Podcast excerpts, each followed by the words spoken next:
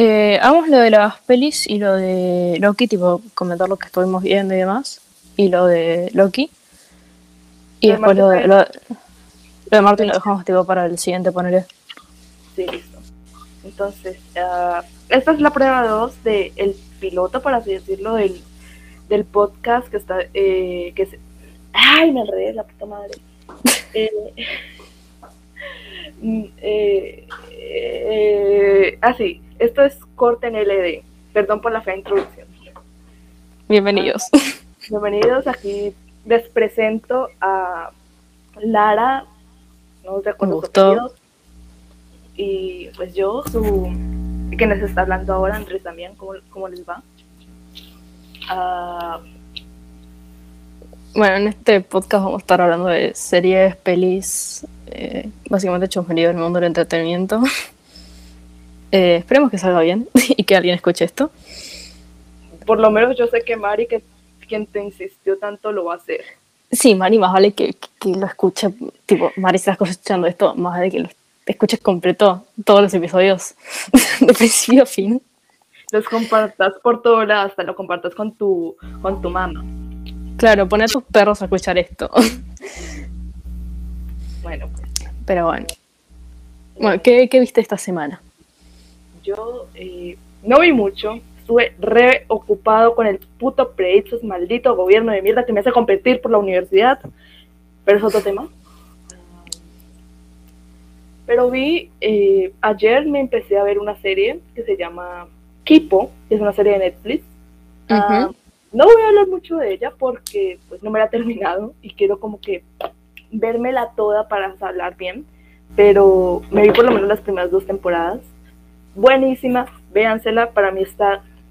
Me parece Shira mejor como serie animada de Netflix en general, pero muy recomendable, me parece casi de la misma calidad que Shira y no entiendo por qué no tiene el mismo fanatismo. Sí, esa serie también tiene una representación LGBT muy buena, eh, que es de hecho parte de lo que vamos a estar hablando en aprovechando que se terminó el Pride y ya pues eh, los gays ya no ya no valemos las ya no nos quieren Eh, Bueno, yo eh, tuve como una semana de ver varias películas con mi papá. Eh, tipo, literalmente un día vimos cinco películas, una detrás de la otra. Eh, vi una película que es un thriller psicológico de Netflix que creo que salió en estos días, que se llama Corre, que trata de una chica que vive en Estados Unidos y aparentemente ella tiene como muchas enfermedades, tipo asma, eh, con Yo. una enfermedad de la piel y no, y no puede caminar, es paral- está paralítica y de cómo su madre como la cuida un montón. Pero a medida que vamos avanzando con la película, eh, nos vamos a- eh, esta chica va descubriendo, y nosotros con ella, que hay muchas cosas raras acerca de la madre y acerca de la propia chica de sus enfermedades. espérate espérate espérate espérate, espérate. Eso es- no es el caso ese de Es muy La- parecido, sí, pero no es, no, es, no es la película que está basada en ese caso, es tipo, es la misma cosa, pero es otra película, tipo, no, no se Sí, llaman así hay- los hay personajes ni nada. La tipa esta de, de Kissing Booth, que actuó muy bien ahí. Sí, que, sí. que me recordó a eso. sí, es que, claro, yo tipo la estaba empezando a ver eh, y como que ya como la, la madre soltera cuidando a la nena con 25 enfermedades, como que ya me recordó el caso ese. Y de hecho le comenté a mi papá como, ¿será como el caso ese? Y tipo, le conté el caso. Y bueno, sí, termina siendo así. eh, Matan a mamá. no la mata, pero Ok. la chica eh, pasan muchas cosas que, o sea, maneja muy bien la atención la película y pasan muchas cosas de eh, que mm, nada, tipo la piba intenta escapar, después no puede, después eh, está a punto de lograrlo, después, bueno, pasa un montón de cosas y por suerte al final logra escapar. Eh, y de hecho tiene, al final de la película vemos como una especie de venganza por parte de ella. Eh, así que está muy buena la película, la recomiendo mucho. ¿Cómo se llama? Corre, corre. Me parece que manejo muy bien la atención. Y, me, gusta como hay pocos personajes en la película, me gusta cómo está construido el personaje de la chica porque, o sea, tampoco es como que tiene un súper desarrollo ni nada, pero es como que puedes empatizar con ella. Y realmente puedes sentir como la desesperación de, ay, quiero que salgas de ahí cuando tipo, no le van saliendo las cosas, eh, te, te, frustras. Y está esta actriz que no sé cómo se llama, eh, pero Ay, es, es, muy conocida. Creo que es una de las de Oceans. Eh, Oceans Eleven es la Oceans con, con mujeres, ¿Sarah ¿no? Sí, Ok. Sí, sí, sí, es Sarah Paulson. Diane Sherman, que me imagino que es la mamá. eh, Sarah Paulson es la mamá. Ok. Eh, y después la piba no la había visto en ninguna otra parte, pero todo bien. Todavía no, Eh, sí, sí, pero nada, está buena la peli. No, no es muy larga tampoco, pero sí es como una peli para ver un domingo y entretenerte y frustrarte un poco. Eh, después también vi una con Chadwick Boseman, eh, que es como de venganza, creo que también es de Netflix. Eh, Lu- Luke Evans también aparece. ¿Qué? Nada, nada, nada. Ah. Eh, Evans también como que aparece, tiene un pequeño papel. Eh, y como que va este chabón que es eh, de Sudáfrica, vive en Ciudad del Cabo creo, y va a Estados Unidos una semana para encontrar a su hermana que había eh, emigrado a Estados Unidos. Y, y tipo, nada, él sabía que la hermana se había ido allá, pero de un momento a otro dejó como de escuchar de ella, entonces va a ver si la encuentra o qué le pasó. Y es básicamente una historia de venganza, eh, porque muy al principio de la película él se entera de que la hermana eh, la mataron, entonces tiene que buscar a las personas que la mataron, eh, enterarse por qué la mataron y vengarse. No es extraordinaria, pero está bien, qué sé yo. Eh, me, me gustaba mucho como actor, me parece que era muy bueno. Eh, pero no me parece que la película. O sea, hay cosas como que decís como, "Ah, esto es medio lógico. Eh, tampoco es muy dinámica. Y Luke Evans me parece que está ahí, sola, tipo lo castearon solamente para tener el nombre de Luke Evans. Se llama, a ver, porque Lara no dijo el nombre. Message from the Ken. Que yo tengo que hacer aquí todo el trabajo. Sí. Estaba buscando, pero. sí. Me, Es me, me que- sobreexplotan aquí. Es del 2016, es un thriller. eh, pero sí, Netflix. está Netflix, es de Netflix. eh, es como peli dominguera, ponele. Mm. Peli que yo me encontraría en Caracol a las 2 de la tarde. claro, pero, pero está bien, está bien. No, no, me, me parece como un 5 sólido. Hágale. Tipo, o sea, a mí tipo, no, me, no también. me mató. Y también, ¿Qué? pero pues no, pues me entretiene, ¿no? Me, me, me da serotonina un poquito. Claro, tipo, está bien. Está- está Em, bien. Sí, después hay una coreana, me encantó. Eh, se llama El Teléfono, o así está traducido en Netflix por lo menos. Eh, creo que también es de Netflix. O sea, todo se la viste por Netflix, básicamente. sí, porque a mi papá tipo, le molesta no poder ver los trailers. eh, y The esa- Cow. bueno, sí, de Cow. Sí. Thriller eh, y de fantasía, una hora 52 del 2020. Eh, película coreana dirigida por. Eh, Lee perdón, se Chun pronuncia- Hyun, no sé, perdónenme, Sí. pero Lee Sí. Chun Hyun. Yeon. Sí, no sé cómo. se- Lo siento, no sé cómo se pronuncia, estudio japonés, no coreano. Em, pero muy buena. Em, me pasó con esta película que no es muy larga. O sea, de hecho es raro hoy en día ver una película que sea, mm, eh, no tenga dos horas de metraje. Pero se me hizo como que duraba mucho más, pero no negativamente. O sea, las cosas iban pasando rápido, pero no, no lo suficiente como para que notaras el tiempo, básicamente. Sí, o sea, lo, que no diría que pasan rápido, sino como que se toman su tiempo cada cosa, em, pero pasan como muchas cosas, como que van... O sea, no es que la película da muchísimos giros, pero como que van pasando muchas cosas. Y sí siento que cada cosa como que tiene su tiempo. Eh, creo que eh, tarda un poco la peli en arrancar un poco al principio, pero, o sea, es como que tiene un tiempo no tan rápido, pero no se me hizo molesto en ningún momento. O sea, en ningún momento despegué los ojos de la pantalla, me puse a agarrarse y luego me distraje pensando en otra cosa. O sea, me parece que el tiempo se te hace más del que es, pero estás disfrutando como que, bueno, yo disfruté cada segundo, a mí me, gustó mucho.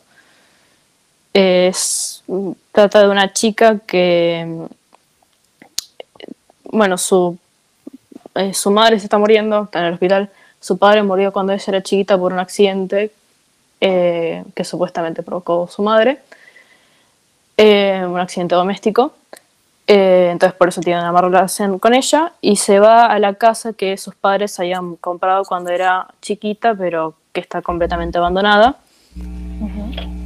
Eh, y ahí encuentra un teléfono, la están llamando, la llama una piba que eh, como que le está pidiendo ayuda del otro lado del teléfono y ella tipo va colgando las llamadas porque piensa que, es, que están llamando al número equivocado. Porque en esa casa recién, Claro, porque en esa casa está, eh, tipo, recién empieza a vivir ella, que llegó ese día, antes no veía a nadie. Y es como que alguien que está, una chica que está llamando pidiendo ayuda como si la fuesen a matar. sucede así, la llaman un par de veces y después se da cuenta que la está llamando, o sea, la, la chica que la está llamando por el teléfono le dice, vení a esta dirección, por favor, ayúdame no sé qué y la chica dice como, como, que no entiende porque la dirección que dice la piba del teléfono es esa dirección, o sea, su casa. Y bueno, después se da cuenta que la piba del teléfono y ella están viviendo en la misma casa, pero que la piba del teléfono es de hace, está viviendo 20 años atrás. Oh, ¿Sabes a qué me, a qué me recuerda? ¿A qué película me recuerda esa? Una película venezolana que es hermosa, divina, espectacular, todo el mundo debe ver, que se llama este eh, la Casa del Fin de los Tiempos, básicamente. Es una película mm. que yo me vi cuando tenía como 12 años con mis primos, que ellos son de allá. y, es maravillosa. Es, trata precisamente de eso, de una casa en la que esta familia vive. Y bueno, básicamente eh, una noche se ve a una mujer vieja caminando por allá con un cuchillo. No, no, no. Bueno, básicamente es algo parecido así. Y bueno, básicamente eh, después de esto suceden varias tragedias, como por ejemplo el hijo mayor se muere, bueno, no se muere, desaparece. Bueno, la película es así, eh, el hijo mayor, eh, una señora vive, un, el, esposo la está atacando, ¿no? La está atacando con un cuchillo. Y el hijo de repente desaparece y ella mata al esposo. Entonces vuelve nueve años atrás, digo, vuelve nueve años atrás, eh, ella mata al esposo y ella va a, la cárcel. Entonces, este, ella pasa mucho tiempo allá y después le dan como la, libertad condicional. Pero que viva en esa casa. Entonces ahí la cuestión y, y pasan un montón de cosas raras, porque de por sí ella, bueno, ella eh, lo que pasó fue básicamente que eh, habían pasado un montón de cosas raras y en esa casa cuando ella estaba chiquita y después de por sí su hijo desapareció, uno de sus hijos murió y ta ta ta ta ta. no, sé, es que no sé cómo explicarlo sin contar el final, sin dar spoilers. se llama La Casa de los Fines de Tiempos, está en YouTube, véansela, es maravillosa básicamente. Eh, ah, me, lo, me, lo, voy a ver. que de hecho, eh, esta semana también me vi otra película que la había contado en, el primer, en la primera toma de esto, pero se me olvidó contarla otra vez, que se llama La Estrategia del Caracol. Mi película colombiana favorita, para mí es un ícono nacional, eh, que, trata básicamente de esta junta, de, eh, esta gente que vive en esta casa que se llama la Casa Uribe. No envejecí muy bien ese nombre, pero bueno. eh, que digamos básicamente, durante los años 50 que ocurrió el Bogotazo, eh, lo que pasó básicamente fue que mucha gente rica que vivía en estas mansiones eh, medio coloniales, básicamente, eh, se fueron de ahí por la violencia que genera el Bogotazo y estar en Bogotá, básicamente. Dejaron estas casas desocupadas y mucha gente que se vino del campo porque de por sí en estos años fue que sucedieron las, las guerrillas que desplazaron a mucha gente. Se vinieron a, a, se vinieron a vivir a estas casas y durante ahí vivieron una gran parte del tiempo. Hasta que en los años 80 y 90 los, eh, los herederos de la gente que era dueña de esta casa, que era gente rica, eran gente de bien, así les decimos acá a la gente rica, eh, puedo así decirlo, ellos, ellos eh, echaban a esta gente, a esta gente que no era gente muy de, de que tenía muchos recursos, y los echaban de esas casas porque, bueno, legalmente esas casas les pertenecían a pesar de que nunca vivieron ahí. Y bueno, básicamente trata esto, de esta comuna que vive en la Casa Uribe, que básicamente tiene que hacer tiempo para desarrollar una estrategia que es básicamente mudar toda la casa, o sea, literalmente todo lo que es los, eh, los digamos, todo lo que es las paredes de la casa, los muebles, las tablas, mudan todo a un terreno que ellos compraron, que digamos, eso es lo que nosotros le decimos invasiones. Cuando tú coges un terreno que está normalmente en una loma y empiezas a construir en base a ahí, en base ahí. Bueno, es básicamente eso. Ellos tienen que hacer tiempo, este, el abogado que se llama eh, Perro eh, Romero, digamos, hace un montón de temas, de temas burocráticos para eh, que no les tumben la casa, o al menos no los, no los exploten hasta llevarlos allá. Y al final, básicamente, pues, eh, se llevan todo, se llevan todo. Y es, es muy buena, al final es muy impactante. Véanse, la verdad, es un icono nacional. Se los recomiendo mucho. Y yo también vi eh, la intérprete, y con esto después quiero eh, enlazarlo con lo de la heteronormatividad y eventualmente con Loki, que es, bueno, primero me parece una película aburrida, empezamos por ahí. aburrida, mal dirigida, mal escrita, con personajes planos, insultos, aburridos. Que tienen de eh, Nicole Kidman. O sea, pobre mujer. Tan mala será la película que Nicole Kidman no pudo salvarla. Em, que trata de, bueno, este intérprete, eh, o sea, una traductora, que es estadounidense, pero se crió en África, entonces, eh, más allá de hablar inglés, también habla un idioma africano que, si no me recuerdo, se llama Q. Y también habla otros idiomas europeos. Pero bueno, ella está trabajando en la sede de la ONU de Nueva York. Y ahí, bueno, cuando está terminando su jornada de trabajo, em, escucha una conversación en Q sobre, bueno, matar a alguien, tipo, a una figura. ¿qué es? Claro. Sí, un líder africano eh, un líder político de justamente creo que el país de eh, donde ella creció. Eh, y nada, bueno, hice cuando ella lo reporta al día siguiente y llegan los agentes federales, se empieza a desatar todo un quilombo político diplomático en el que básicamente ya o sea, su vida corre riesgo, pero nadie la está protegiendo realmente. Y se encuentra con este agente que según ella la debería estar protegiendo, que ni siquiera me acuerdo el nombre del personaje, pero bueno. eh, y se... por si algo. bueno, se encuentra con él, eh, que él está investigando el caso junto a su compañera. Eh, y se empieza, y nada, desde el principio se llevan para el orto. El tipo no es muy buena onda y después más adelante en la película descubrimos que eh, él recién estaba eh, volviendo a trabajar porque hace dos semanas se mató la ex esposa en un accidente de coche. Y con toda esta premisa de los dos personajes y cómo se llevan y todo, después en el final terminan juntos. Y no es que de punto A a punto B en la que se llevan para el orto y después se llevaron bien, y terminaron juntos, como que hubo un desarrollo de la puta madre y pasaron por un montón de cosas y se empezaron a caer bien y se empezaron a gustar y No, tenemos un hermoso Enemies to Lovers. No pasa nada. O sea, se ven, ven que son atractivos y chao, pescado. O sea, se cogen, básicamente, comen. claro, tipo, se llevan para el orto, después eh, salen a cenar un día, hablan un poco de la vida, tipo cinco minutos. Eh, el- la tipa casi le intentan matar, ahí el tipo medio que se preocupa, que bueno, eh, o sea, habla mal de profesional humana. como él. Claro, es como decencia humana y además es como, flaco, si casi la matan, es tu culpa porque vos se supone que tenés que estar protegiendo su vida, o sea, por eso te O llamaron. sea, él es el guardaespaldas, ¿no? No sé si el guardaespaldas, está investigando el, el tema. Ah. Él, al principio, cuando se conocen, ella le dice, eh, o sea, él no le cree al principio. Entonces ella le dice, ¿cómo se supone que me vas a proteger si no me crees? Y él dice, yo no estoy para protegerte.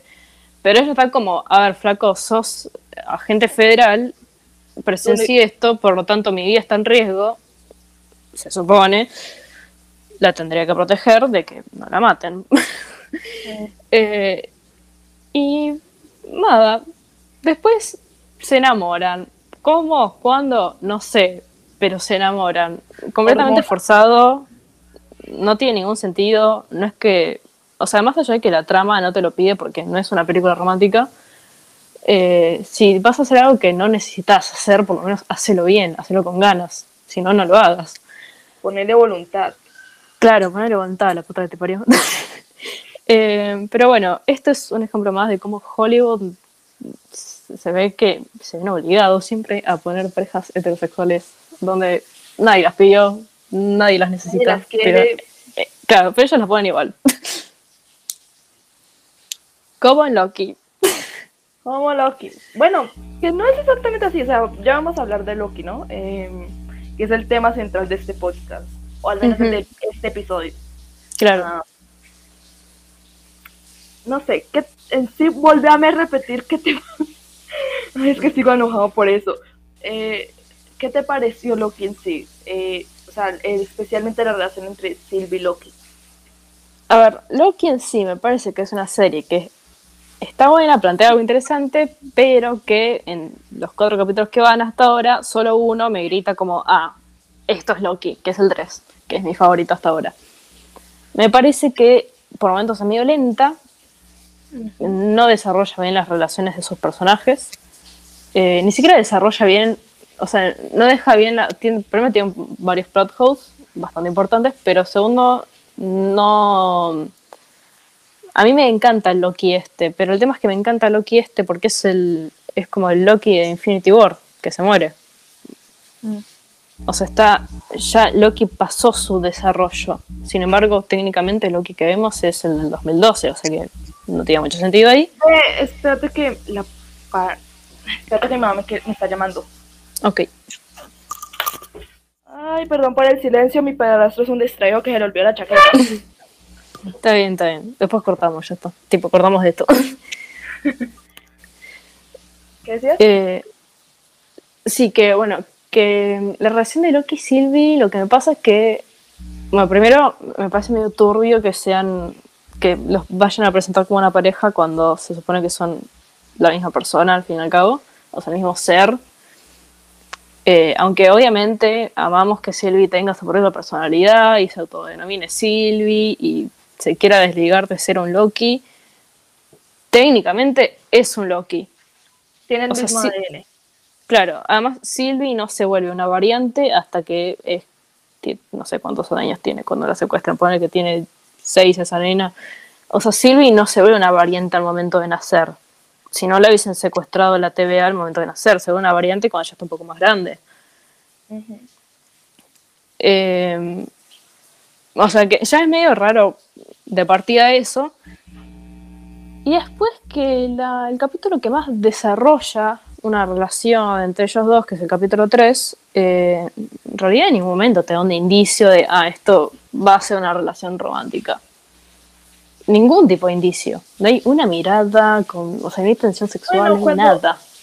cuando se encierran por lo menos en ese, en ese búnker, o sea, para mí por lo menos, ahí había como que cosa, pero a mí no sé si fue yo diciendo como que, porque ya sabes, o sea, mi cerebro ya está programado para decir, hay un hombre y una mujer, probablemente la productora dijo, va a ser pareja, o sea, yo, sé, yo estoy acostumbrado como a la heteronormatividad en las empresas, como que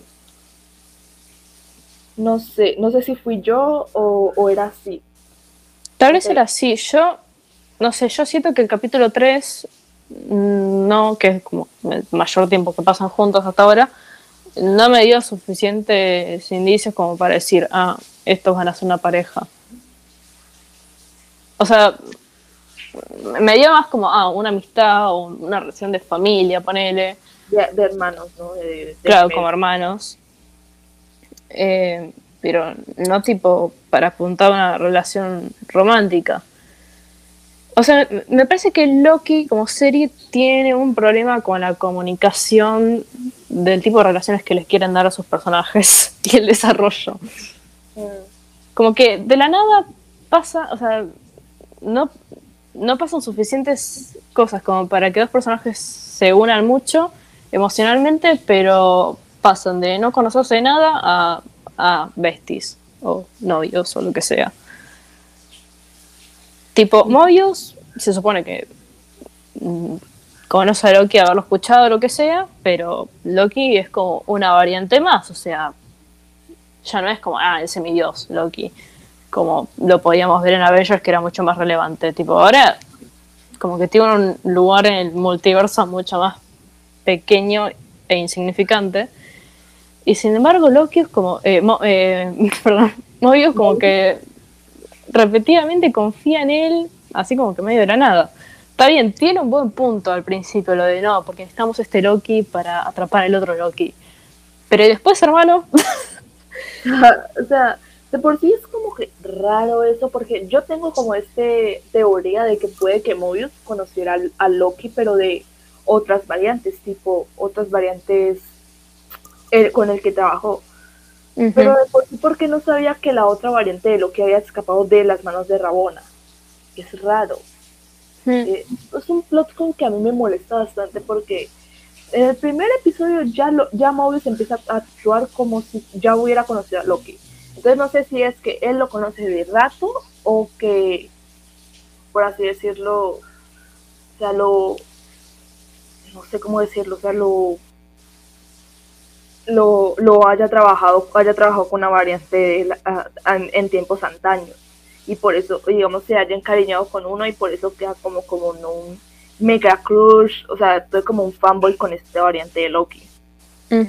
Ahora, habría que ver, ahora calculo que dado la escena post créditos, claro, la escena post créditos del episodio 4, se supone que ahora vamos a empezar a ver más variantes de Loki.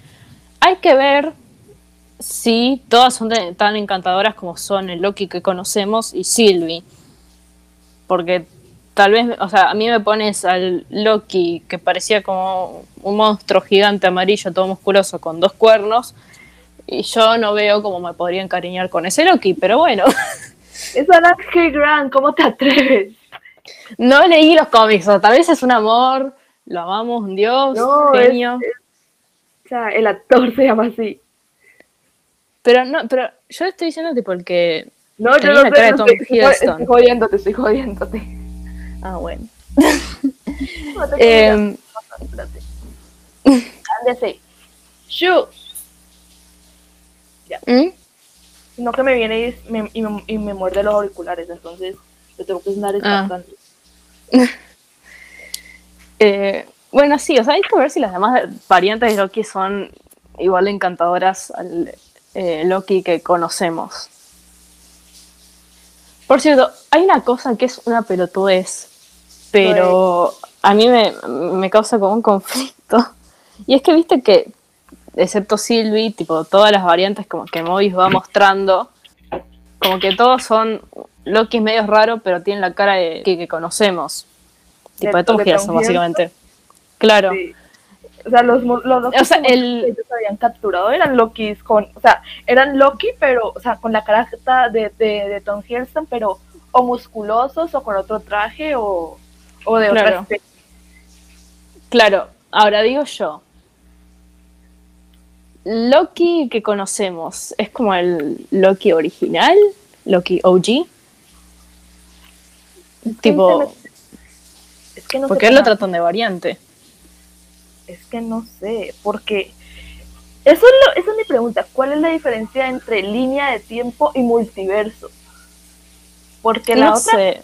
porque o sea, porque con lo de Silvia a mí sí me- sí me- se me sacó porque es como que no, porque es como que digamos, porque si se ponen de esas de en esas de que pues la línea la línea del tiempo y, y la y el multiverso es como la misma vaina con Sylvie porque digamos que tiene Sylvie sería como de parte de otro universo porque ella sí sabe que que, eh, que es adoptada ella ella medio crece un poquito menos menos ¿cómo se dice? menos estable que Loki o sea digo más Sí. estable que Loki o sea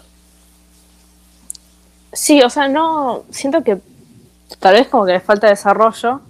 eh, pero siento que como que en todo esto del multiverso todavía como que. Yo creo que hasta Loki se entendía bastante bien. Ahora vino Loki como que no entendí un carajo. con Doctor Strange se entendía un poquito no pero Sí. Claro, pero yo tipo. Entre Doctor Strange, eh, Spider-Man, ponele. Eh, WandaVision, como que yo iba entendiendo el multiverso y más o menos cómo llegó. Loki y pum Claro, llegó Loki y no entendí nada más. Además, eh, ya sabemos que la TVA es tipo toda una farsa y que se supone que todos los que están en la TVA son variantes, ¿no? Son las variantes que tanto tienen que eliminar. Ahora, digo yo, eh, entonces, o sea, no hay consecuencias por andar cambiando de universo, estando tipo yendo a, o sea, haciendo variantes y todo eso y estar en un lugar donde no te pertenece estar, o sea, no, no tenés que estar, no hay consecuencias porque si la TVA funciona y funcionó por andar a saber cuánto tiempo y son todos variantes ahí, o sea, a menos que estén haciendo concha el universo no pasa nada, pero Doctor Strange todo el conflicto con Mordo que en algún momento va a pasar es porque está mal jugar con el multiverso.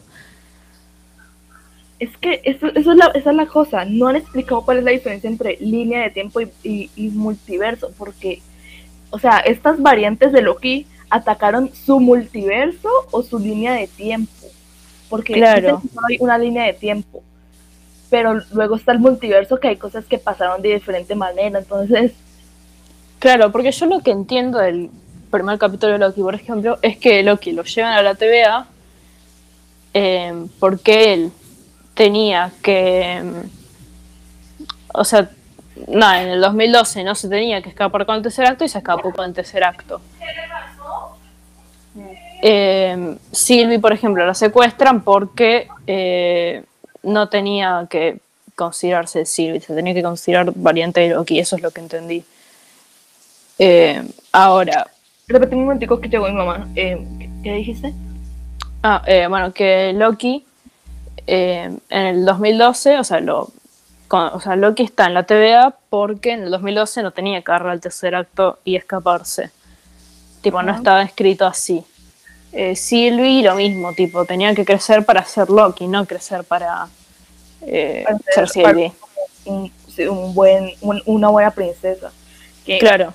que una cosa que a mí me, una, una teoría que a mí me, me gustó, y- pero no sé, pero no creo que vaya a ser canon, que digamos arreglaba todo el plot hole de, de Sylvie, era que Sylvie era como la variante tipo, que por eso se, había cambiado el nombre y todo, de que era la variante tipo más gender fluid, por así decirlo, de, de Loki y que por hacer eso es que la, la, la, la TVA lo había hecho. Y es como que, o sea, básicamente lo que es una, es una analogía contra la transfobia. Estaría bueno, pero no creo que sea canon por No, no, Disney. no, ya no va a ser así. O sea, como, como es Disney, no creo que vaya a ser así. Pero, Claro, ya es suficiente avance que pero, pero entre Sofía, líneas lo que es bisexual. o sea, todas las, no importa la vari no importa eh, el multiverso, lo que le da a todo, hasta un caballo. sí. Ay, Dios, eso es raro. Eso es, la mitología, ¿no? Sí, eso sucede en la mitología, por eso lo dije. sí, también a mí me resulta. Me resulta raro, tipo. O sea, porque canónicamente, por lo que está en la ficha de la TVA, eh, Loki es género fluido. O sea, entendemos que el ser Loki es género fluido. Pero todas las. Bueno, por lo menos, a mi entender, todas las variantes que mostró Mobius eran todos como hombres o male presenting. Puede que, no sé, puede que Loki tenga más afinidad a ser como hombre o algo hmm. así. O Disney tiene miedo al éxito y no lo va a presentar así como dijeron. Sí. También yo me acuerdo que, em, o sea, volviendo a lo de Sylvie y Loki, eh, primero que quedan dos capítulos de serie y no sé cómo carajo, o sea, no sé qué, no sé qué carajo va a pasar, pero no sé, siento como que falta mucho todavía, pero no sé en qué momento va a pasar, porque quedan dos capítulos. Eh, ¿Y te acordás que eh, antes de que se estrenara la serie, había salido como que Loki iba, más allá de ser bisexual canon, como que iba a tener amantes hombre y mujer durante la serie? Eso es lo que me da esperanza con, con Loki, la verdad. Eso es lo que me da esperanza. claro, tipo, yo cuando lo leí si, yo, si no cumplen, yo voy a Estados Unidos y, y quemo todo Marvel, o sea. yo cuando lo leí, como que dije, mm, no confío, porque no confío en Disney, básicamente. Eh, pero después lo que sí que es canon bisexual, así que, qué sé yo. Me parece que podría pasarme así en forma de flashback, ponele. O pues, sí, o sea, que tipo, como lo hizo con la tipa esa que le cortó el pelo, ¿no? Que que, digamos, eh, ah, sí, aparezca con, con, un tipo que le reclama, hey, pero, me dejaste solo o algo así. Claro, sería divertido, no sé, yo espero que pase. Eh, pero sí, estoy medio como incertidumbre en qué carajo va a pasar ahora con la serie. tipo, ¿cuál, ¿qué es lo siguiente que sucede? ¿Cómo termina esto? ¿O ¿Cómo es el cierre de temporada? Mm. Eh, porque supuestamente va a haber temporada 2. Que bueno, nunca hablamos al final de. Bueno, yo, yo, no, yo al menos todavía no he dicho lo que me pareció Loki. Sí, sí, habla, habla. Perdón. A ver. Sorry. Ah, ah eh, a mí la verdad Loki me está gustando mucho. Siento que me gustó más que Falcon de Wilton Soldier y está casi al mismo nivel que WandaVision. O sea, con las tres series así comparando mi gusto. Si Loki no termina como WandaVision, con ese final que no me pareció tan malo, pero que le faltó, no, le faltó, le, faltó vaina ahí. Eh, siento que va por un, buen, un muy buen rumbo, porque ya desde el primer capítulo te plantean algo que para mí es innovador en Marvel, que es digamos esta presentación de Loki siendo un dios, pero dándose cuenta de que pues en un, de que hay un universo más allá de él y de que y de su reinado y que en realidad su existencia no importa es un tema fuerte nunca lo había visto tocado en, en Marvel y, y no sé se me hace muy curioso. Sí eso está muy bueno la verdad. Eso sí está muy bueno. Me encanta el soundtrack. Creo que Marvel por fin evolucionó de esos soundtracks genéricos de siempre. Sí eh, ¿Qué más? Con respecto a lo del cuarto episodio, la verdad, este es mi episodio favorito. Por debajo del del primero, probablemente eh, están como ahí a la par, medio medio, pero me gusta un poquito más el primero, pero ese es mi episodio favorito porque, digamos, me gustó mucho lo de los guardianes, que se revelara al final de que, pues, hmm. eh, que al final, pues, no, no, no existen y sí. no sé, para mí yo leí, yo leí por ahí que Loki era en realidad como una analogía hacia la iglesia, las instituciones y todo esto, ¿no? Eh, el darte cuenta de tu existencia y que otra institución te venga a decir cómo es tu existencia, pero en realidad todo sea una farsa. Digamos, es un panfleto absurdista. Eh, ¿Qué más? Me gustó mucho la relación entre Loki y Sylvie pero como hermanos.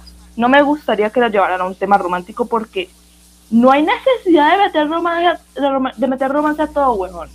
sí. Yo no, sé si como hermanos, porque o sea, yo como veo el multiverso en el MCU, es tipo, por ejemplo, eh, calculo que viste eh, Spider-Man in the Multiverse, tipo la de Miles Morales. La, la, la adoro, es mi película favorita de superhéroes en la vida, verdad. Muy, muy buena película, amamos. Es una Amamos fiesta, básicamente. Eh, es, mi, es, mi, es mi película de Spider-Man favorita. Por dos. ¿Quién, quién conoce a Tom Holland? Nadie. ¿Quién conoce Eh, a a, a- este Tom, Tobey Maguire? Nadie. Sí, ah, claro, tipo, ¿qui- ¿quién los conoce? Andrew Garfield, no sos nadie. Eh, No, no eres nadie enfrente de Miles Morales. Rey, Claro. rey y bisexual. tipo, lo que entiendo del cómo funciona el multiverso en esa película es que, eh, tipo, Spider-Man existe, pero no son siempre la misma persona, porque tenés a Miles, tenés a Peter Parker del universo de Miles, tenés al otro Peter Parker divorciado, probablemente alcohólico y triste. Y con problemas de, de alimentación. Claro, tenés a la chica eh, japonesa, a la kawaii, tenés a, bueno, Gwen, tenés al Noir, tenés al cerdo, o sea, tenés varios, pero no son la misma persona. Bueno, el cerdo es, Es un como cerdo, que, ¿no? Pero eh, lo, que, lo que hay en común entre ellos es el concepto de Spider-Man, no, Claro. no, no, digamos, eh, un Spider-Man como tal de que sea la misma persona, sino que cada uno vive su propia vivencia bajo el concepto de Spider-Man, que es, digamos, lo que reina el multiverso en esta serie, en esta Claro. película. claro. Puta, O sea- por este. O sea, lo que existe es Spider-Man. Después hay distintas personas que van como tomando el manto, ponele, eh, con distintas historias, distintas personalidades y todo. Ahora, en el MCU, lo que entiendo por multiverso, por lo menos hasta ahora, es que existen como distintas versiones, pero de la misma persona. O sea, tal vez tengan un pasado distinto, una vida distinta, pero que más que menos es la misma persona, con la misma personalidad más o menos, y cosas muy en común, o sea, no deja de ser la misma persona. Entonces, Loki y Sylvie para son la misma persona. Es que son como sí, son así la misma persona, o sea, se dice desde, desde el principio que ella era una niña en Ascar, o sea, se ve en el primer episodio al principio de que ella jugando con los barquitos nórdicos y toda la vaina, Ujú, es como que son la misma persona, han vivido la misma, las, bueno, no las mismas cosas, pero por lo menos hasta la niñez, vivieron Sí. cosas muy parecidas, tienen hasta la, hasta la misma madre. Me imagino que también tendrán a Valkyria y a este Thor de, de hermanos, ¿no? Sí. Y tipo tiene a Odín de eh, De padrastro. padre adoptivo maltratado. Padre adoptivo, claro. Tipo, de padre adoptivo de mierda. Eh, tipo, sí, en realidad es como que tienen la misma familia. O sea, no es el mismo Thor, el mismo Dean, pero Que yo quiero ver, de hecho, la, la, la versión de Thor. Tengo curiosidad por si sale en la segunda temporada. sí, me, me pregunto qué va a pasar ahí. Pero bueno, o sea, el multiverso para mí va a ser un quilombo hasta mínimamente Doctor Strange in the Multiverse of Madness. Que, Pobre cierto, qué película que quiero ver. Ay, yo quiero ver. Pobre Stephen. ¿Lo viste con la palita, el Funko ese de la Sí. palita? era Steven agarró la pala. enterrando a esta, a la, a la, a- ¿cómo se llama el personaje de, ¿cómo es que se llama? De Regina George, no me acuerdo el nombre de la actriz. Rachel McAdams. Ah. Rachel McAdams. Christine era, ¿no? Christine, Sí. el personaje de Christine, ¿qué le pasó al pobre de Denle un, desca- denle un descanso a Steven Stress, maldita sea Marvel. Sí. Por cierto, Christine y Steven, qué ship que no me gusta. Sí, no, me- no me gusta Christine, tipo, Rachel McAdams es una reina, pero no me gusta cómo la desarrollaron. Es como que su único propósito es gira en Eh. torno, o sea, su vida gira en torno a Steven. Ajá. No, yo, yo, pues me da igual, o sea, está cuchi, pero. Me, me da igual. Pero, O sea, mí- yo, yo tengo tan internalizado el de Everett y, y Stephen que. Sí. No puedo verlo con una mujer, me da O sea, realmente qué ship eh, Everett Strange que no tiene sentido, pero que amo. O sea, no va a pasar jamás en la vida, pero con, con- con mucha suerte se van a conocer. Y, es más, no veo cómo se van a conocer, pero bueno. tal vez, no sé, en la serie esta de Wakanda, de pronto, este, no sé, algo pasa y dicen como que, ah, sí, el agente Everett ayudó. Y ya, Es que tal vez lo mencionan. O sea, el tema es. Tipo, hay. ¿Viste que como en Marvel, tipo en el MCU, hay como líneas de personajes que tipo, tienen sus propias películas y todo, pero como que se van relacionando, tipo Hulk, tipo Bruce Banner y Thor, ponele. Que vos ves cómo lo puedes relacionar, pero tipo Steven y todo el modito de Wakanda no veo cómo lo se podría espérate. relacionar. No tengas gatos nunca, espérate. mira, mira, mira, mira. Ya, ya. Eh, sí, o sea, Steven y Everett no veo cómo se podrían conocer, siquiera, o sea, compartir, ni siquiera compartir escena, compartir película. Pero, pero me gustaría que pase, me gustaría que haya una referencia a Sherlock. Por- Lo único, que me- lo, que, fan. lo único que yo quería de, de Infinity Train, Infinity Train, Infinity War. Infinity War. Owen Dennis, me, me, me, me satirizaste. Infinity War era que una mención a Sherlock de Robert Downey Jr. y, y, y este, y este Benedict Cumberbatch. Es como que, no sé, Sí. que te cagaran en la risa con, en, en el coso. De hecho, los rusos creo que habían dicho como que habían pensado en hacer tipo una broma de Sherlock, pero, Pero después pensaron pensaban que iba a ser muy obvio. Y es como, flaco, estás en Marvel, todo es muy obvio. Sí. Nada tenía que ser profundo, no eres Charlie Kaufman, cállate. Claro, además era como el momento perfecto del MCU, porque tenías a los dos Sherlock principales, o sea, tipo, de la A los actualidad, dos Watson. y a los dos Watson. O sea, era el momento perfecto. Creo que hay más, creo que hay más Watson ahí y más Sherlock. ¿Quién? No recuerdo, pero recuerdo haber visto que alguien que había. Ah, no, no, no, no, no, no, no. Me estoy confundiendo con los X-Men, no. Ah. Eh, pero sí, era como el momento perfecto del MCU para hacer una broma de Sherlock, pero no sucedió. Pero, o sea, me gustaría que Everett y Steven se conozcan y como que mm, Steven sienta que lo conoce otra parte, como de otro universo, y como que canónicamente el MCU, Sherlock y John existen en otro universo. De hecho, hay un Martin Freeman y un Benedict Cumberbatch en el MCU. Sí, porque eh, cuando Capi está haciendo su, cos- eh, su cosa de actualidad, sí, tipo Sherlock es canon en el MCU. Sherlock como serie. Eso me parece tipo una, es como la paradoja de Marvel que más me gusta. Y existen las películas de Hobbit también, o sea, Claro, o sea, básicamente tiene que existir todo lo que ellos hayan hecho. Existe a Black Panther o algo así, no sé. Es decir que, es decir que, entonces Benedict no está haciendo películas indies, porque ¿de dónde saca la plata? ¿De qué, de qué franquicia saca la plata? Ay, es, es mu- es muy, no sé, am- amo esa paradoja. O sea, en realidad es como una boludez porque solo está, es tipo, es una boludez. Y que encima solo está en la versión británica de la película, pero bueno. Pero la, vers- la versión británica. Pero lo de Bucky y, y, este Sam aparece, o sea, ya en todas las versiones de que mencionar el Hobbit. Entonces significa que existe un Benedict Cumberbatch, un, un Andy Serkis, Un Andy Serkins, un, un Martin Freeman, un Peter Jackson que haga las películas. Por cierto, ¿van a poner el Hobbit en Netflix al final? No sé. Yo no tengo Netflix, así que no me preguntes. Soy Ah. pobre. Bien estrachados. F. Eh, yo, yo todavía no vi la 3.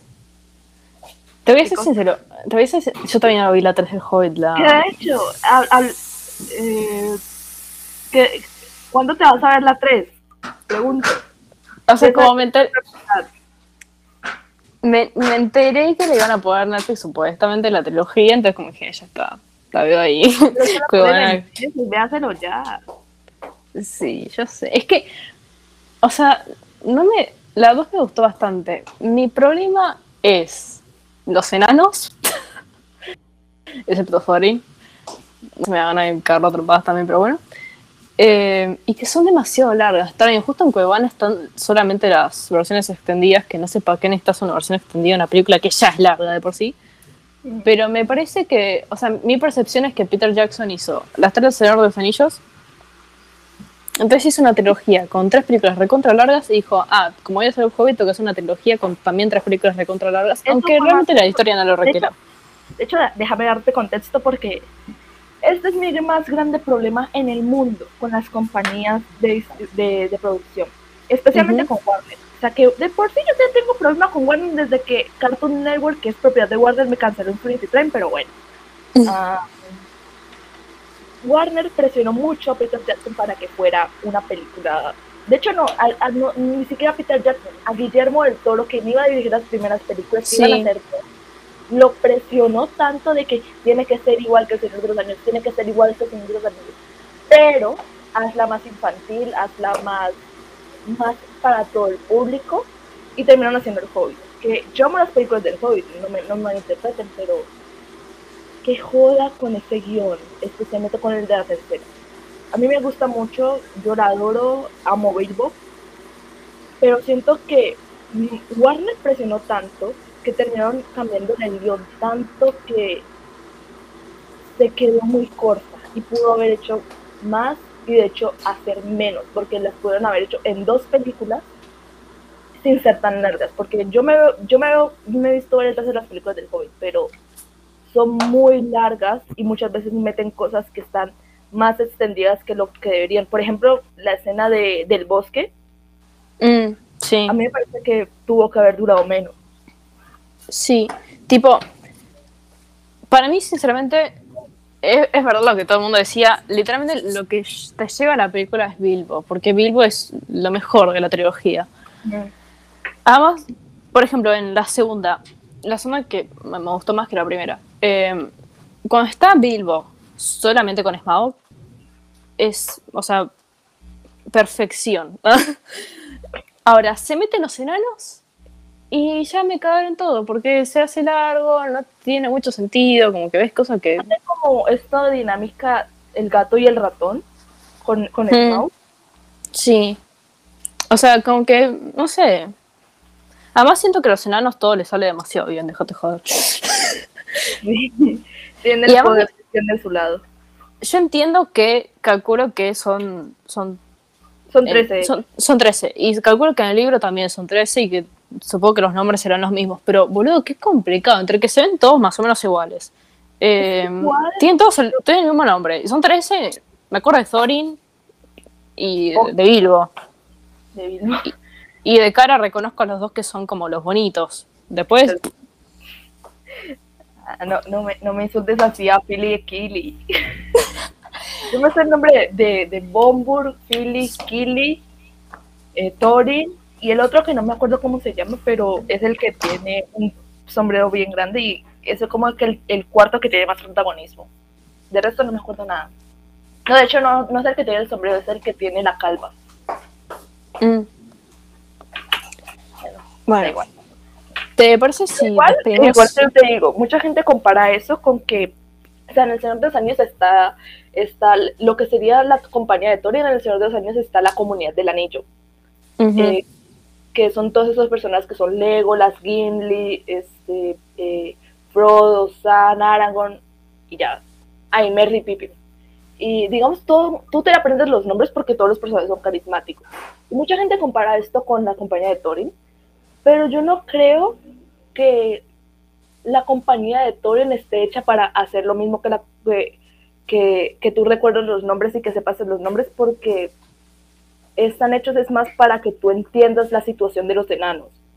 Ellos no mm, quieren que tú nombres, sino que entiendas el contexto de los enanos. Ellos son la representación de la persona común, de gente que le tocó irse desde su, de su tierra porque los ricos lo corrieron. O sea, Smog podría ser una representación de un gran terrateniente que empieza a despojar a los campesinos de su, de su tierra. Y es, y este, ¿cómo se dice? Y, los enanos, pues son gente que no han, no han batallado, o sea, literalmente el papá de, de, de Gimli, no recuerdo cómo se llama, está ahí en la guerra y no sabe pelear. Él apenas tiene un hacha y sabe un poquito de degollar cabezas de orcos.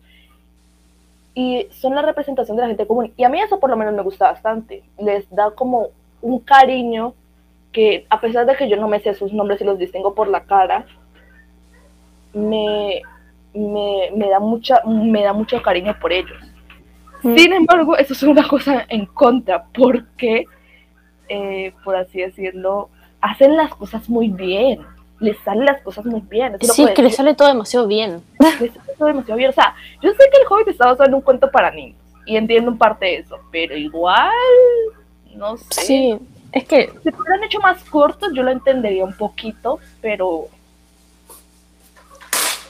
Sí, pero es como que la experiencia sale todo bien, no se muere ninguno. Killy, que es el único que casi la queda, no, no, se la muere queda. ninguno. No se muere Claro. ninguno. Bueno, Thorin sí se muere. Bueno, justo, el- sí. No, pero bueno, es- Thorin... No, no es el único, no es el único, te adelanto ahí. Ah. Bueno, para, no, no, no más spoilers. Tipo, Thorin sé que se muere como desde el 2015, sé que se muere. Em, pero... Bueno, pero por lo menos hasta la 2 como que no tiene ninguna fatalidad. Sí. Que de hecho yo shipeo mucho este Thorin y Bilbo porque pues Martin Freeman hace todos sus personajes que no jodas Martin. Pero Ah, pero Thorin lo trata como la mierda. To- Thorin lo trata muy como la mierda y Bilbo es la cosa más hermosa y bien espectacular. Mi vida, te quiero dar un beso. yo voy a Bilbo lo amo. Yo a Bilbo lo adoro. Es, Por es cierto, me- en, en la primera, primera película, lo siento, pero Bilbo está. O sea, yo me es esperaba que por lo menos más tiempo. casa, déjamelo a solo. Déjalo a mi Pero- bebé. No es que es inútil, es que no le dan tiempo para brillar, tipo en la película. O sea, no, no, no aparece casi nunca. Eh, cuando aparece, creo que dos cosas útiles hace. Tipo, lo salva de los. ¿Trolls eran? Eh, bueno, tipo, con, con- los trolls, sí. cuando lo están por cocinar a todos, lo salva ahí, porque es inteligente. Y después, eh, tipo, se. Después, eh, tipo, cuando agarra el anillo. Ay, ay. Eso es como lo único útil que hace en la primera película. Mm. Pero mira que lo del anillo ni siquiera es para la película, es para el Señor de los Anillos. Sí, pero tipo, le sirve. Sí. O sea, a ver, le sirve como para. Le sirve para adelante, ¿no? Pero sí, igual está más hecho para el Señor de los Anillos que para el Hobbit. Que de hecho eso dejó como un hoyo argumental bien grande porque en la, en la película del Señor de los Anillos, en la primera, sí, en la primera te muestran cómo Bilbo tiene el anillo. Y es muy Ajá. diferente, es muy diferente. Igual a mí no, eso no me enoja porque pues, dato curioso, eh, Peter Jackson quería ser primero, de hecho, la película del Hobbit.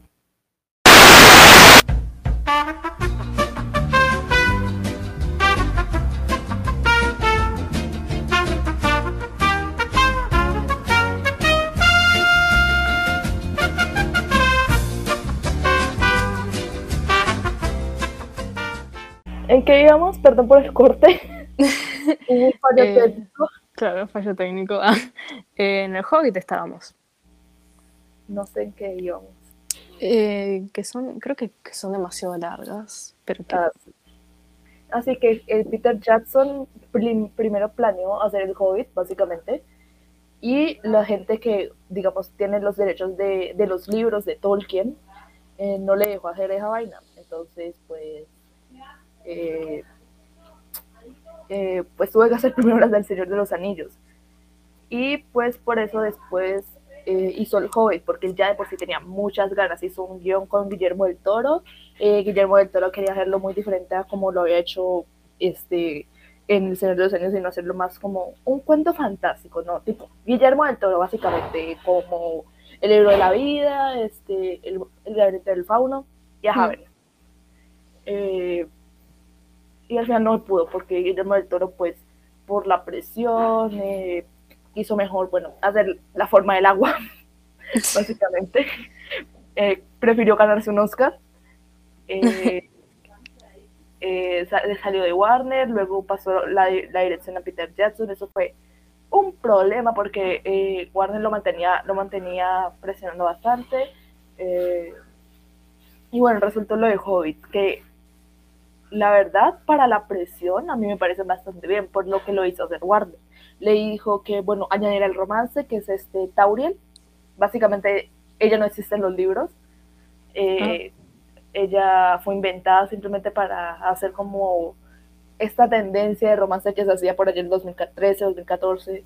Digamos que esto hace parte de la heteronormatividad. ah, como siempre. Que, que, de hecho de eso nos faltó hablar, ¿no? De la, de la heteronormatividad en, en, en, en, en, en decir, en, en, en, en, en, Loki. Sí, o sea, en, me parece que es... O sea, Loki como que metió un romance, ¿no? No tenía que haber uno. Ay, sí. O sea, y encima como un romance raro. Tipo. Sería un romance muy turbio, porque, o sea, para mí sería igual de turbio que lo fue este, el, el, el ¿cómo es que llama esa vaina? Thor y Loki, básicamente, el Thor. Ah, Thorky, sí. A mí me parecería igual de turbio, porque, primero que todo, son la misma persona, tienen el mismo ADN, si tienen un hijo, ya, pues, se caga todo, básicamente. Sí. Eh, salió, ¿cómo es que llama ese tipo? Bueno, un rey de, España que salió todo con epilepsia, un montón de enfermedades ahí. Claro, porque como se mezcla ADN muy cercano, tipo. Sí, pues. 25 millones de Digamos así, eh, pequeño, pequeña lección de, biología. Cuando no hay variedad genética, eh, las defensas y la y el ADN y el ARN pues no tienen mucha variabilidad de dónde coger ciertas cosas que tal vez tu ADN no tiene. Así que pues por eso muchas veces los hijos eh, de proceso de incesto salen tan deformes o eh, con varias enfermedades. Claro. Así que no tengan Aprendiendo, aprendiendo. eh, sí, pero es que es muy raro ese chip, realmente. O sea, además, siento que la serie no les no, no, no, le, no, le hacía falta, por lo menos en esta temporada. Como que hay tantas cosas que tendrían que profundizar más que es completamente innecesario. Lástima que se nos perdió nuestra charla sobre Call Me By Your Name. Ay, maldita sea, lo odio. Sí. Te odio, Google, te odio. Maldita sea, púrete en el infierno, hijo de puta. Ay, sí. Para poner contexto, grabamos este, es la segunda vez que grabamos este podcast. Sí, creo que ya lo dije. Sí, porque, porque lo grabamos y no se grabó el sonido, no sé por qué, pero bueno, nunca más confiamos en Google Meet. No confíen en Google Meet, no le den plata más a esa empresa. Ah, pero bueno. Eh, pero bueno, se perdieron de nuestra charla contra Call Me By Your Name y, digamos, las películas LGBT hecha para heterosis. Claro, tipo lo mainstream del LGBT. Y puteando a, Sherlock. Ay, puteando a Moffat. Nunca puede faltar. Puteando. Un día deberíamos hacer un, un capítulo dedicado a todo lo que está mal con Sherlock todo lo que está mal y lo poquito que está bien con Sherlock. Yo la adoro, es mi serie favorita de toda la vida con Infinity Train. Probablemente ahí a, a par. O sea, yo tipo, depende emocionalmente de Sherlock. La que Infinity Train yo también quiero hacer un capítulo, váyasela viendo, Lara, es increíble. Infinity Train. Infinity Train, está en HBO Max. Contrátese a HBO Max. No, yo me contrato de la cosa streaming me piden cinco tiros en la rodilla. Yo de, de, de, de, parada tengo Netflix siempre. Eh, y Disney Plus lo contraté solo para lo que. No, no, des, descontrátese Netflix. Netflix no vale la pena, no hay nada ahí. Contrátese HBO Max, solo por Infinite Train. Te lo recomiendo. Te recomiendo qué hacer con tu dinero. Ni con tu dinero, con el de tus, con el de tus taitas, pero bueno. Bueno, y de hecho, o sea, para vos, ¿cuál es la mejor plataforma de streaming? ¿Qué? Yo no tengo ninguna. No, puedo hablar porque no tengo ninguna. Mm. Yo, yo tipo, Amazon, yo, yo, tipo, esto va a ser como medio un popular opinión, porque creo que todo el mundo ama Amazon Prime, pero realmente no tiene una mierda. Depende de qué uses. O sea, por lo menos yo tenía más cero sets, eh, yo, me, yo me gané una rifa, ¿no? De la, de la empresa de mi mamá. y ahí nos dieron eh, seis meses de Amazon Prime. Y yo me las aproveché, o sea, yo me vi un montón de películas ahí eh, y me faltaron películas por ver. Era por el tiempo que tenía, o sea, si no, era, si no hubiera tenido eh, que hacer, digamos, estudiar básicamente, me hubiera visto un montón de películas y series que yo tenía ahí. Tenía Mr. Robot, tenían Startup. Startup, ay, qué serie. Qué horrible. Qué serie bien. Horrible. No, bueno, amo Me aburrió, lo siento, pero me la traté de ver por Netflix cuando yo tenía Netflix, me la traté de ver y me aburrió. Es que es, ay, a mí me, me reentretuvo, o sea, yo voy a ser sincera, la vi solamente por Martin Freeman. Pero... O sea, hay cosas que me gustaron, tipo la representación latina, me gustó bastante, o sea, que presentaran no solo a gente que habla español, sino, por ejemplo, a los haitianos que ellos hablan inglés, francés y, y criollo de Haití. Eh, o sea, me gustó bastante eso. A mí Roddy me encantaba, me acuerdo que tipo yo Roddy lo amaba. Yo lo amaba, yo lo adoré. Eh, me gustó la actuación, especialmente de todos, o sea, especialmente de la tipa esta, no recuerdo cómo se llama ella. Eh, no, no, recuerdo cómo se llama ella, pero la tipa esta. Y, y sí, eso, me encantó su actuación, es como que espero que esa mujer tenga una buena carrera. Mm, Sí, es muy buena. O sea, nunca la había visto en otra cosa y nunca tuve la suerte de verla en otra cosa, pero es muy buena en esta otra. Creo que No, en yo la- general todos por- son muy buenos. En Instagram, no sé estaban porque mujerón. Además, además es como transali y no sé, me, me, me gustó eso. Después del fiasco de Amanda Abington. Después del fiago de mandamiento en cualquier celebridad que sea transali es como que apoyo total. Ah, a mí Amanda Abington me decepcionó tanto. Ay, es una una- Porque a mí me caía bien. O sea, no caía ah, la amaba, pero... yo, yo la veía en, en entrevistas y es como que, ay, es carismática, qué bien, qué chévere, ojalá. Creo- es que vos la ves en entrevistas y es recopada. Además, ¿Ah? me, me caga que sea la, última, la única persona, eh, tipo, que está envuelta en todo Sherlock, que shipea a John Luke. Ella es la única. La sí, ella lo shipea y es, y, y es una mierda de persona, pero Lo shipea. mm, shipea a su esposo con Sí, igual eso debe ser muy raro. O sea, tipo, yo Imagínate shipeo a, los, John Luke, pero debe ser muy raro. imagínate a los hijos. Yo siempre me pregunto, los niños debieron, o sea, hay que decirlo, los hijos, Martín dijo de una vez que pues ven, este, que los hijos ven, ven series. Sí, o De- sea, de- de hecho, era hace poco. en- Fargo, vieron Fargo. Una boluda, tipo, Imagínate ver a tu coger con alguien más, qué, qué, qué horrible. sí, encima la escena de Fargo es particularmente incómoda. O sea, esa, me estoy refiriendo a eso con la señora Jesús, como que, que, y me imagino a Martin viendo esa escena con los hijos, no, horrible. O me imagino, no, no, o me imagino tipo al chabón tipo, bueno, tipo poniendo la serie y la mano en coche, y cuando llega la escena como salteando. Saliendo, saliendo, saliendo para comer algo como que, ella Ah. sabiendo lo que va a pasar, es como que, bueno, muchachos, Sí, no noto que el piso pues es plano, básicamente, claro, tipo salteando la escena. tipo, ah, pues, pues aquí viene una escena bien aburrida, ¿no? No, No está bien grabada, está bien. se escucha mal.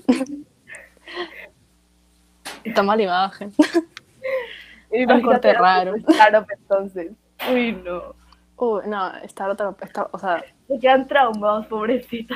Star Trek es literalmente la única serie en la que una escena así como que viéndola con mis papás, ¿no? Tipo, me incomodó. No, yo. Uy, no, horrible. O sea, es literalmente la única vez. Tipo, mira que me vi Juego de Tronos con mi viejo. Yo nunca me vi Juegos de Tronos, me aburre mucho. Me intenté el primer capítulo, no me gustó mucho.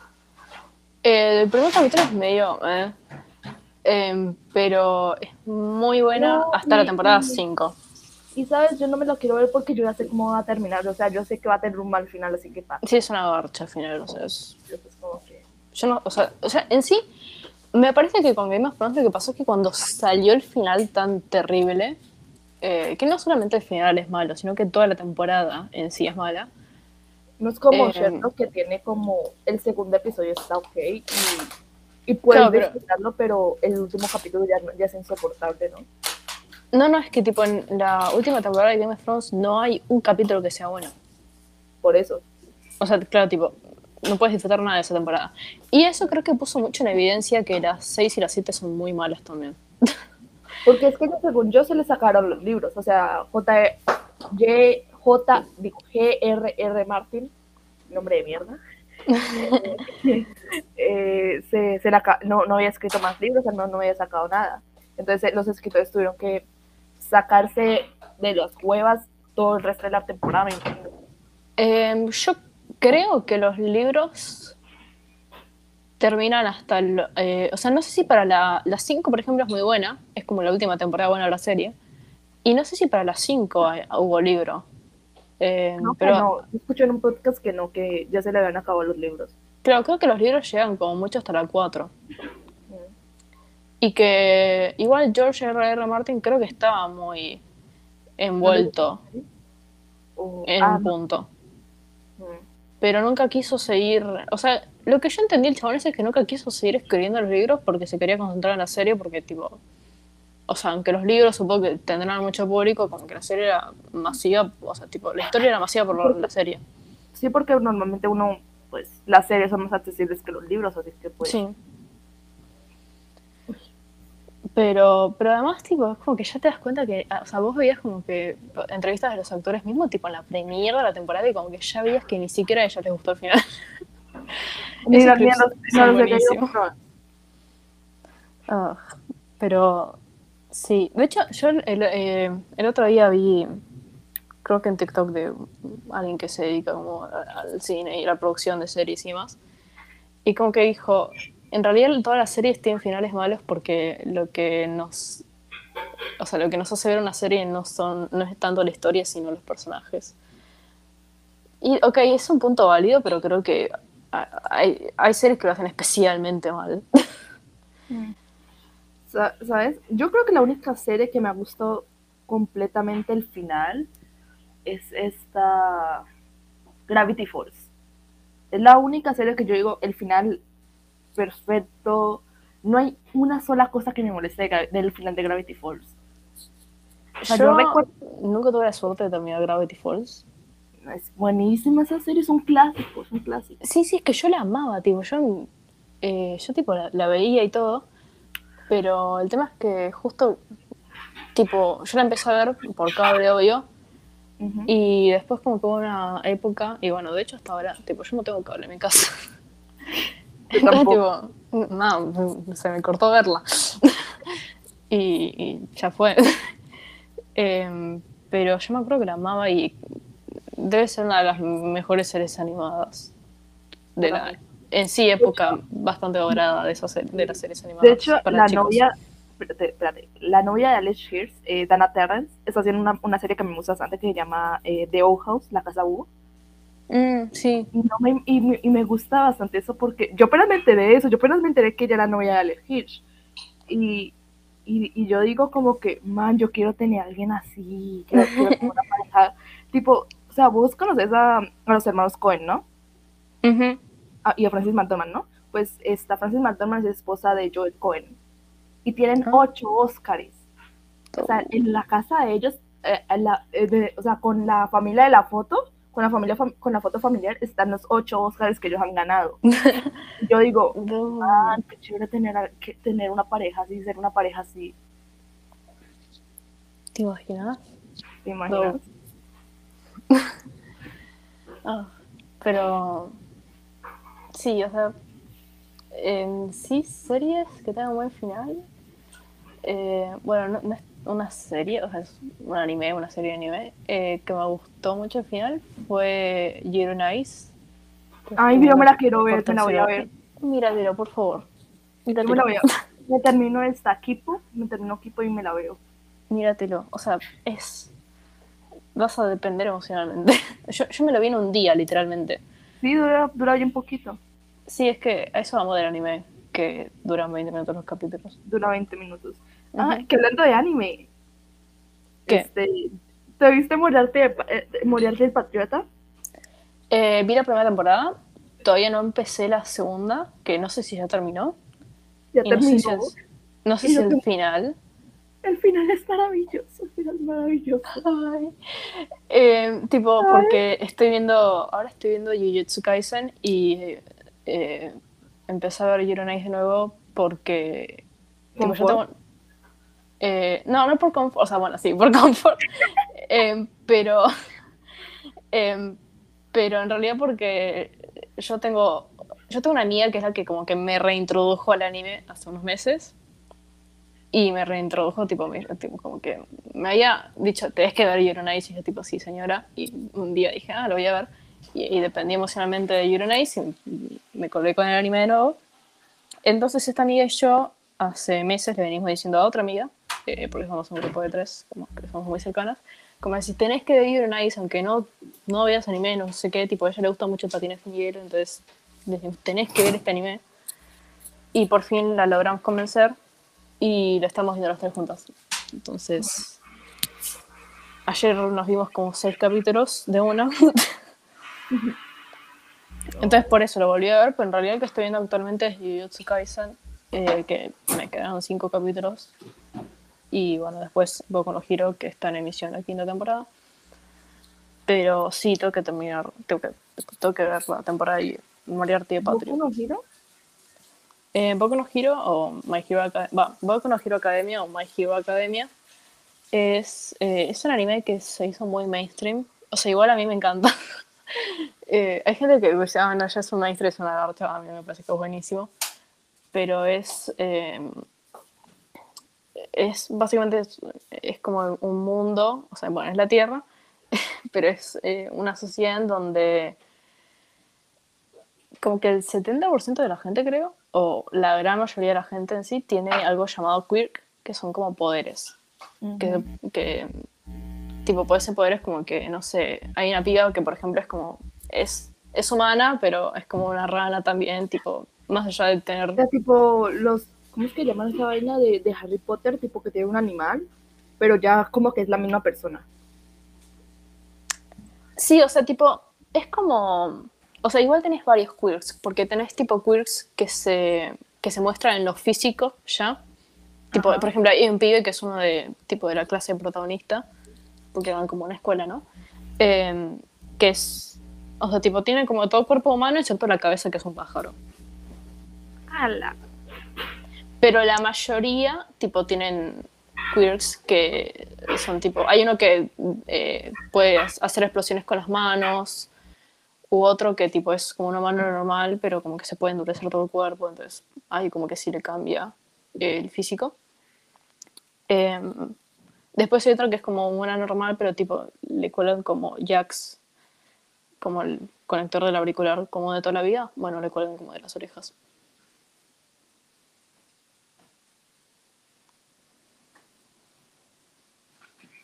Perdón, que es que mi mamá está haciendo, mi mamá está haciendo la comida. Ah, eh, eh, no, tienes que verte, tienes que verte la segunda temporada de, de, de Yuko, Yuko no Moriarty. Se me el Sí. nombre. Es, es excelente. El final a mí.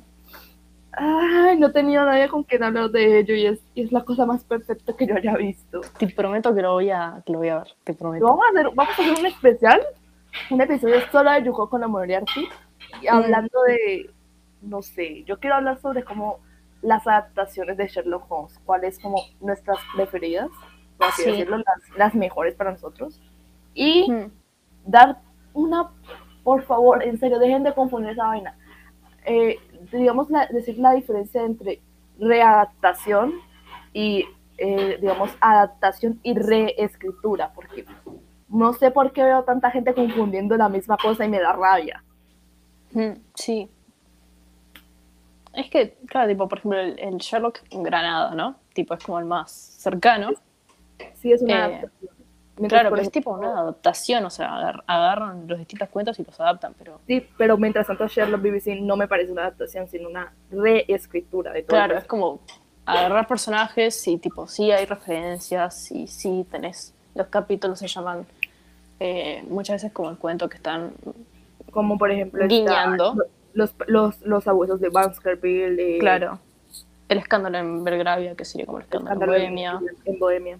Claro, pero tipo el escándalo en eh, Belgrania, en Belgravia, tipo tiene guiños y tiene a Irene Adler, por ejemplo, del escándalo en Bohemia, pero el escándalo de Bohemia, tipo, la historia literalmente nada que ver. Sí, de hecho termina muy diferente, termina muchísimo mejor de cómo termina Sherlock. Hmm. O sea, que algo que me da rabia de Sherlock es precisamente eso, ¿no? Que, que Moffat luego se hizo como que, ay, pero mira, yo soy aliado feminista, acá anda mostrando una teta. Pero eh, al final, con escándalo en, en, en Belgravia, eh, no es por nada, pero ese final de Sherlock salvándola se me hizo medio... Hmm, es como que ¿por qué un tipo? O sea, ¿por qué su debilidad es literalmente enamorarse de un tipo? Sí, además como que a mí lo de Irene Adler y lo de Irene y Sherlock me, o sea, el ese me parece completamente nefasto. Me parece horrible, me parece horrible. Me parece un ship horrible. Mm. además, lo, lo, peor es que Stephen Moffat tipo los shipea. O sea, el chaval lo shipea tanto que tiene. Sí, así iba, él literalmente iba a ser el puto cuadro. Oh. Tipo, para que Stephen Moffat tipo, tiene un cuadro de un dibujo ad Tipo, tipo, she's a lesbian. Sí, y tipo, el chabón tiene un cuadro. O sea, el, el chabón escribió que la mina es lesbiana pero después tiene un cuadro de ellos dos, tipo, eh, de un dibujo de ellos dos como pareja. Directamente hubiera dicho. Directamente hubiera dicho que ella es bi o algo. Claro. Además, seguro que al artista ni siquiera le pagó por hacer el cuadro, solo lo prendió en su casa. ella lo, él lo imprimió ahí como que. en su casa. Claro. Tipo, no, señor. Los dibujos se o pedís permiso o, lo, o compras un print. Mm. O lo guardas en tu carpeta de Pinterest para llorarlo una vez a cada tanto porque no tenés plata para, para comprar un print. Ay, maldita sea. Bueno, ¿seguimos hablando Eh, yo ahora tengo que comer, así que podemos cortar el episodio que igual creo que ya dura como lo que duraba el otro. O sea, otra versión. Creo que de hecho dura menos. Tal vez 10 minutos menos. Unos 10 minutos menos. Eh, bueno, eh, nos falta hablar de, digamos, vamos a hablar sobre, digamos, lo que es el concepto de problemático, por así decirlo, que nos mm. quedó en el otro episodio, de hecho, y hablamos extenso de esa vaina, pero bueno, maldito Google Meet. Pero el siguiente capítulo vamos a hablar de eso. Eh, esperemos que alguien esté escuchando esto y que les haya gustado. Mari, por favor, compartilo. Mari, compartilo masivamente. Eh, nos costó una hueva hacer esto, por favor, aprecienlo. Sí, tuvimos, yo tipo, en el momento que la otra grabación no se escuchaba, me quería matar. Ayer estuve como tres horas y media diseñando la portada. Así que... esperemos que le hayamos gustado. Eh, sí. ¿Quieres decir tus redes sociales o algo? Eh, bueno, eh, Twitter nada más, mi Twitter, que es eh, arroba martinlb L, bueno, LB corta, 91. Eh, pero la A de Martín es una X, porque quedamos estética, qué sé yo. Ah, no, porque no estaba disponible. Bueno, eh, yo estoy en Twitter como esclarisnora13. Eh, en Instagram también, ahí hago dibujitos, apóyenme ahí, ajá. Dibuja muy bien. Gracias. Eh, y si quieren, pues en Letterboxd para saber qué estoy viendo o cositas, o cositas así, pues estoy como am.paranoid o pueden buscarme como Andy Damián si quieren. Eh, y chao, gracias.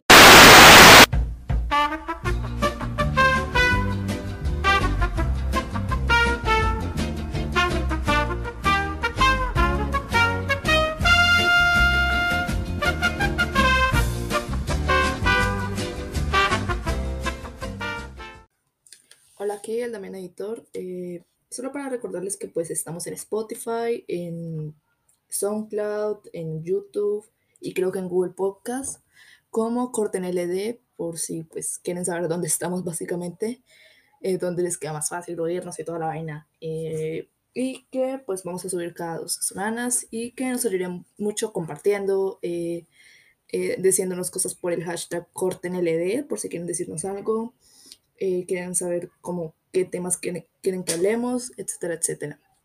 Bueno, gracias por escuchar. Bye.